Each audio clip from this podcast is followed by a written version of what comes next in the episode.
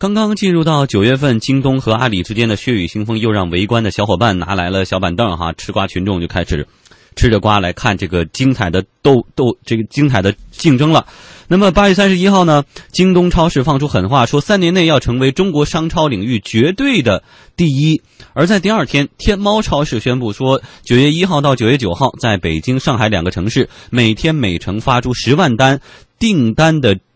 对折订单的折扣券，根据天猫超市方面披露的数据，今年活动启动不到两个小时，上海地区和北京地区的十万单对折就相继的告罄了。上海人民出手更快，比北京人民提前三十分钟抢完了。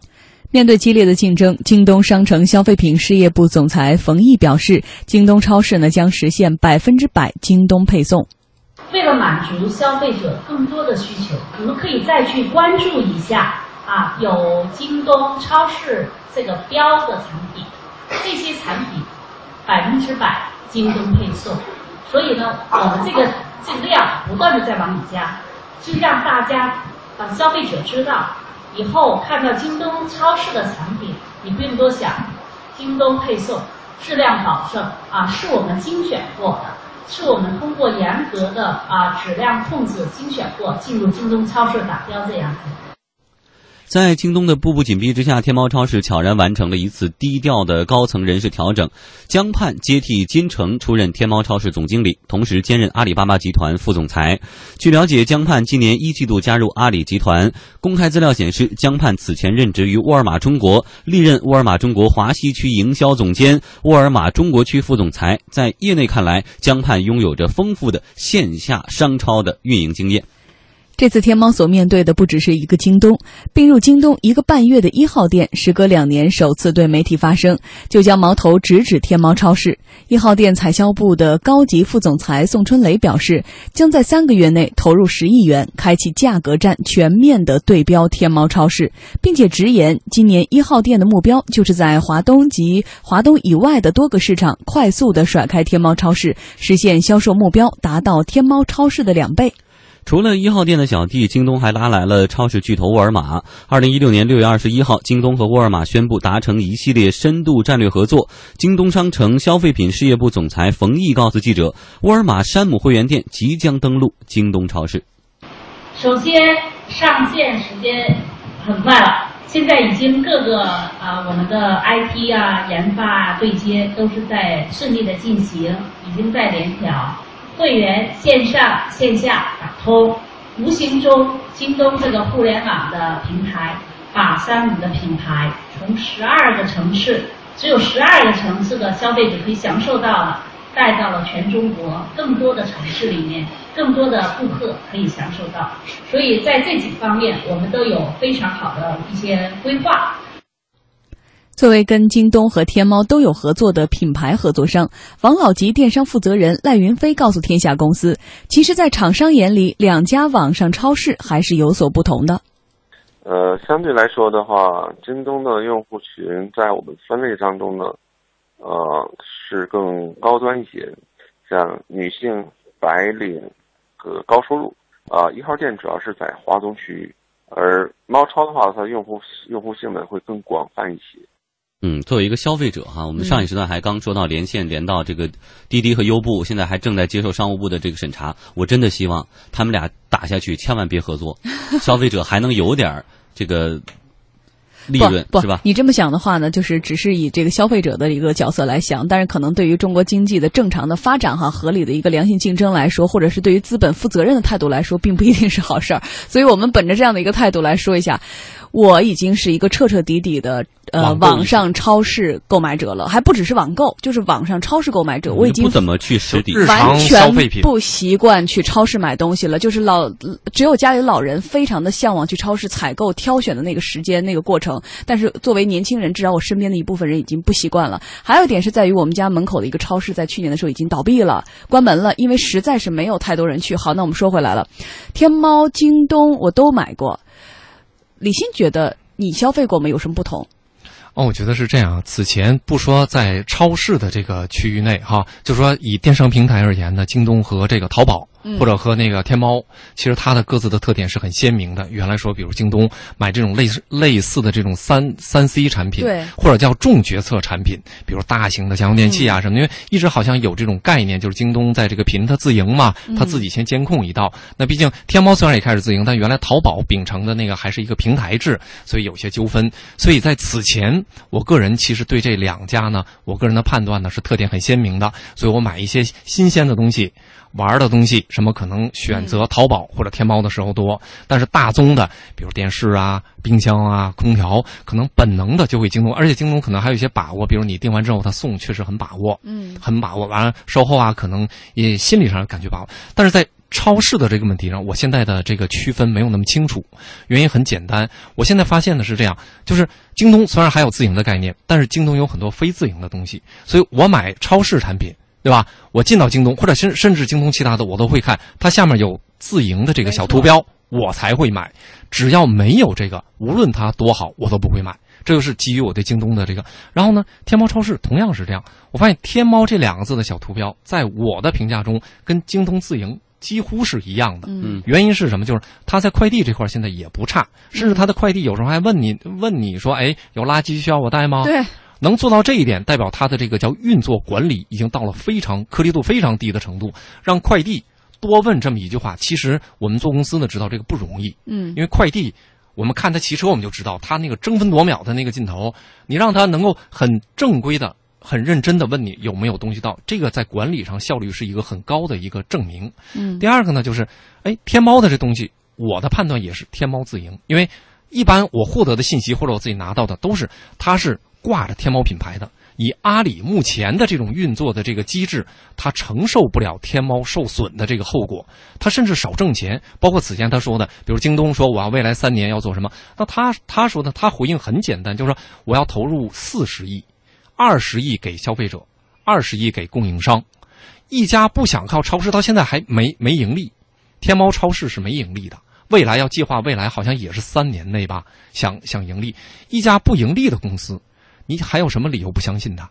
他不想挣你这钱，他要挣名、挣流量。所以在这种情况下呢，在超市的这个层面内，我发现这两家的特点不鲜明。所以这一次的对攻，我觉得确实已经到了这个时候。但是呢，我必须还得强调一点，就是这个三年之约是很蹊跷的。滴滴和快滴烧了那么多亿美元，打也不过就打了一年半。京东怎么策划出来的？说三年之约，而且阿里也应战，他说他这四十亿不会急着花，是在未来相当。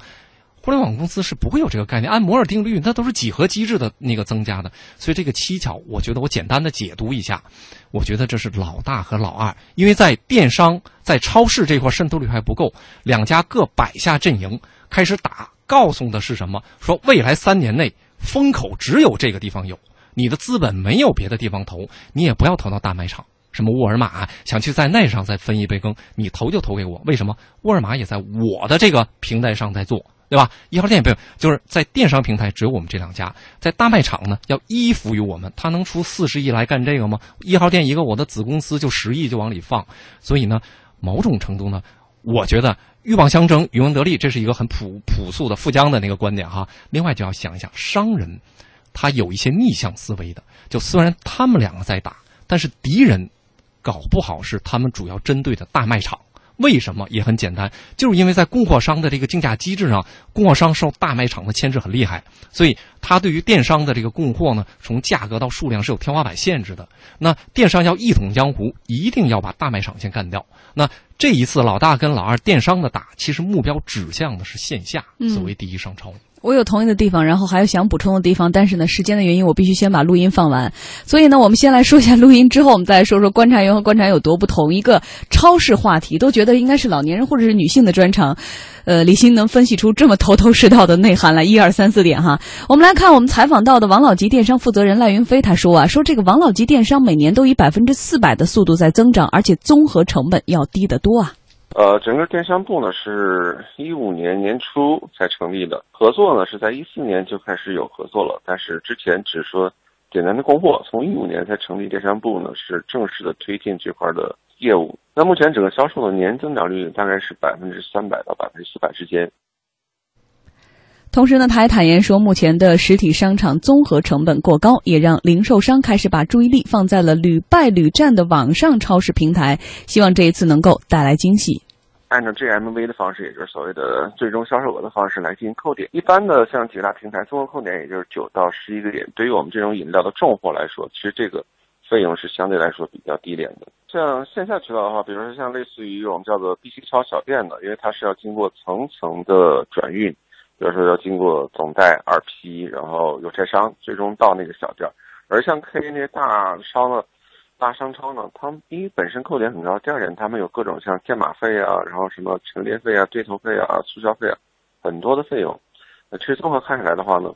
现在电商渠道的成本相对来说是比较低的。超市这个话题，以前我们说了很多哈，因为有太多的这个企业在诟病了，不论是进场费还是排列费，在上面还是在下面，其实根本不是由得了你的选择，不是说它的口碑或美誉度或价格，完全是在于呃谁可能付出的这个成本更高一些。所以我们说回来，当一个经济的发展达到了供给供需双方的更加的透明或者是对等，然后让消费更加对称的情况之下，那它可能是接下来未来发展的一个。大的一个市场，所以我们也看到了，这成了一个兵家必争之地。现在更多的人对于网上商超的这个期待更高。我刚特别同意一点是在于，我